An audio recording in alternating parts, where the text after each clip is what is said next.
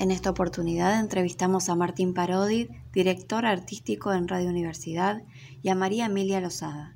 Ellos son los creadores del proyecto Mi vecino del humedal. ¿Me podrían contar un poco de, qué se trata este proyecto? Bueno, eh, Mi vecino del humedal es un proyecto de podcast de cuatro episodios que se hizo desde la Secretaría de Ambiente y Espacio Público de la Municipalidad de Rosario y eh, la Universidad Nacional de Rosario teníamos el, desafío cuando lo creamos de eh, que sea un material que acompañe un cuadernillo que se trabaja en las escuelas sobre los eh, humedales eh, y también, bueno, que se pueda difundir y conocer más a los humedales para poder protegerlos. los cuatro capítulos son un recorrido a conocerlos desde diferentes enfoques el primer, en el primer episodio quizás eh, conocemos más las características que tiene el humedal, en el segundo la flora y la fauna, y en el tercero nos adentramos en los incendios, y en el cuarto trabajamos un poco la problemática de generar prácticas ciudadanas eh, que sean amigables con el ecosistema. Esto surgió por una iniciativa de, la gente de, de ambiente, la parte de educación, que, tienen, que tenían ese, ese manual para las escuelas y a partir de ahí se contactaron con la universidad, la universidad me llama a mí y me dice, bueno, ¿qué podemos hacer? Escucharon la palabra podcast, quieren hacer un podcast, ¿qué podemos hacer? Y tenemos esto, ¿no? Es un poco el, es un poco como se está trabajando bastante en el tema de podcast, gente que tiene un conocimiento específico y quiere traducirlo a un contenido más amistoso, si quiere, como para que tener más llegada, ¿no? El manual ese era específico para las escuelas, eh, a nosotros nos parecía, con Emilio hemos charlado, que está bueno que tenga esa entrada escolar, pero que no se quede ahí nomás, ¿no? Que lo pueda disfrutar cualquiera, que lo pueda escuchar cualquiera y aprender mientras vas entreteniéndote. Me parece que eso es una de las, de las grandes claves, es mantenerlo entretenido, que tenga una historia, que vos la vayas siguiendo, que es otra de las claves del podcast, y mientras casi sin darte cuenta vas aprendiendo. Claro, y ustedes tuvieron que contactarse con, profesionales eh, que están involucrados en este tema para, poder hacerlos. Sí, nos pasó el contacto Andrea Paoloni, que está trabajando en, ambiente. Ella fue delineando algunos temas y dijimos, bueno, hagamos estos cuatro focos, estos cuatro puntos. Y a partir de ahí, sí, ya fuimos armando como un paquete de entrevistas en las cuales no es que le preguntamos solo a uno sobre en cada capítulo, pero sí cada uno tiene un enfoque más relacionado a esa persona. ¿sí? Entonces todos los entrevistados nos sirven para todos los episodios, pero eh, con el foco puesto en, la especialización, ¿no? ya sea antropología o zoología. Con el desafío que es eh, tener una escucha activa por parte de los oyentes y que por ahí una entrevista larga a, una, a un solo especialista sobre un tema era algo que por ahí se perdía y por ahí necesitábamos más de un punto de vista para, discutir algunos temas, entonces nos venía bien, eh, bueno, tener como referente a un especialista que lo creíamos que podía funcionar para el capítulo, que tenía un eje específico, pero eh, conversar continuamente también eh, con los otros entrevistados en la actualidad es lo que se está viendo desde el año pasado, todo esto de las quemas, como que si bien es algo viejo, aparece recién ahora. Este, ¿Ustedes también ya venían este, trabajando anteriormente con, este tema o, fue así de, se interiorizaron en este momento con, cuando lo solicitaron a ustedes para hacer los podcasts? En realidad el proyecto eh, tiene bastante tiempo, hace casi un año que empezamos a trabajarlo. De hecho, en la temporada anterior de Quema fue. Y, el contacto nuestro, por lo menos mío, era, es el, de cualquier ciudadano de, Rosario que vive esta situación, eh, De, no entender qué es lo que pasa, de no entender cómo no se hace nada, de no saber cómo poder hacer algo, está como esa inquietud, ¿no? Es decir, que parece que por mí, esto me parece que es muy personal, después de mí te dirán eh, su relación, pero, pero la mía fue más desde el punto de vista de decir, eh, no se me ocurre qué otra cosa se puede hacer más que hacer lo que puedo hacer yo, ¿no? Comunicador social y demás, tratar de producir esto y a mí personalmente me encantó la idea del manual en las, de las escuelas, ¿no? Esto de decir, bueno, arrancar desde ahí, arrancar con los chicos, que los chicos entiendan, empiecen a comprender eh, cómo funciona este ecosistema, qué rol tenemos nosotros de este lado, qué pasa del otro lado. Eh, creo que es clave eh, en eso la educación y por eso nos pareció súper interesante meternos en un proyecto que, tiene que ver con también ablandar ciertas formas de la educación. Es decir, el manual funciona, es un clásico y demás, pero sabemos que el podcast o un video de YouTube y demás tienen una entrada muy, muy fuerte desde otro lado, como productos de educación. Hay mucha gente consumiéndolo para, para buscar información, para informarse, para aprender más sobre temas.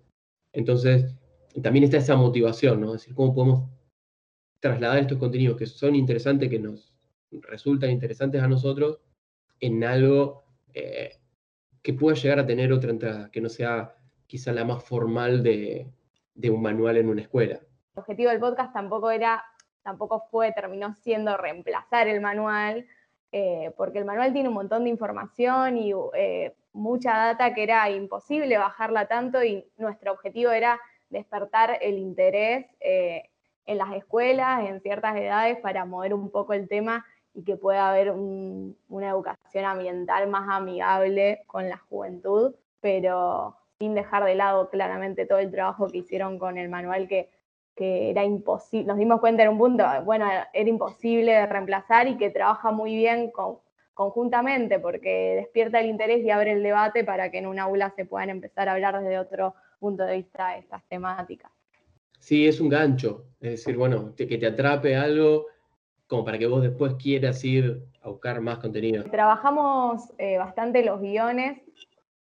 Teníamos respuestas, primero hicimos las entrevistas antes de, hacer la voz narrativa de los episodios, porque necesitábamos esa base de investigación. Si bien estaba el manual, había respuestas que nosotros la necesitábamos, como que no somos especialistas en el tema, eh, y dijimos, bueno, vamos a hacer las entrevistas primero y a partir de tener toda la base de, información dura de las entrevistas, con determinados puntos que tocaba el manual que eran imprescindibles, como qué es un humedal eh, y contar un poco de la geografía, esto de que haya diversidad de voces para que mantener la escucha activa, pero partimos de la base de, alguien que no conoce nada del humedal, por eso cada capítulo te va adentrando un poquito más y va tocando diferentes puntas.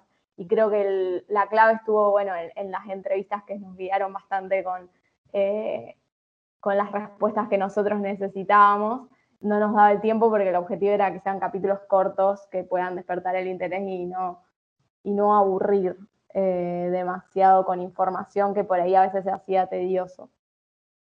Sí, sabíamos que no queríamos empezar con el fuego, eso era una de las cosas eh, más importantes, para despegarnos un poco de, lo periodístico, decir, bueno, para que a mí me interese el fuego, para que el fuego tenga un impacto, primero tengo que conocer qué es lo que afecta al fuego. Si no, el fuego como fuego es, nada, es un elemento de la naturaleza. Entonces, por eso pensamos el primer episodio como para entrar, ¿no? Es decir, ¿qué es lo que vos necesitas saber para comprender todo lo demás?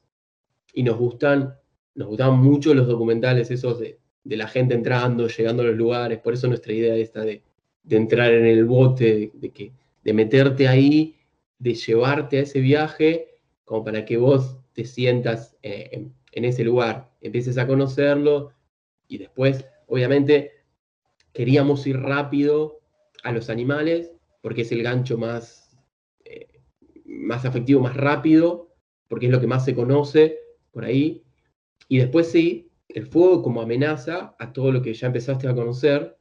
Y después el final, obviamente, decir, bueno, llegamos hasta acá, estamos acá, ¿qué podemos hacer? ¿Cómo, cómo me tengo que relacionar yo con, con esto que vive aquí enfrente mío, como para, para ser un, buen vecino, para no, para no destruirlo?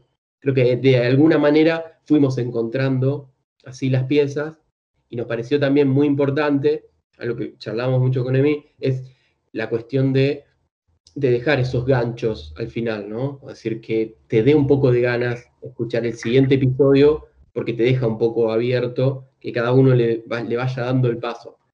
No, al no ser una historia, no, teníamos un, giro dramático, eh, salvo en el, particularmente está bueno el del fuego, ¿sí? que es donde aparece un poco, para que vos después lo, entiendas, pero si no, en el resto es, es un poco más, eh, no digo conceptual, pero sí te deja un ganchito un poquitito abierto para que vos quieras seguir escuchando y conociendo qué es lo que sigue. ¿no?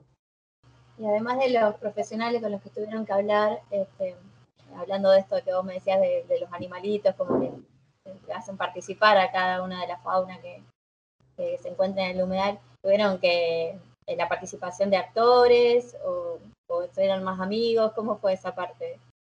Profesionales, semiprofesionales, amigos, de todo un poco, como fue una mezcla así y tuvimos, buscamos en cada, en cada especie del humedal buscarle una personalidad y en esto que hablaba Martín de, de acercar, eh, de crear el afecto entre el, que escuchaba el podcast y los diferentes personajes. Eh, con ese objetivo, como fuimos creando diferentes personajes con la ayuda de, de, bueno, de actores que nos dieron una mano en las voces y poder crear diferentes eh, tonalidades e intensidades. Sí, ahí trabajamos bastante con algunos de los chicos de la radio que son actores, entonces los aprovechamos para construir eso y, como dijo era, era importante para nosotros que, que no haya malos, si se quiere, ¿no? Hay esta idea de que hasta la yarará es buena o es entendible o es querible en un sentido y es una víbora y es la que se morfa a todos los otros animales, pero bueno, de todas formas, la idea nuestra era esa de, es decir, todos cumplen una función, todos cumplen un rol, es su naturaleza la que los lleva a querer alimentarse, lo que sea, pero no hay buenos y malos, todos forman parte de un grupo. Esta idea de como de, grupo de amigos, por más nos parecía interesante como para, para construir así el mundo de los animales. Ustedes eh, realizaron cuatro episodios. Este, ¿Esos cuatro episodios ya consideran que abarca un poco este, la temática del manual o, hay posibilidad de agregar algún otro episodio que, vaya como siguiendo en la historia.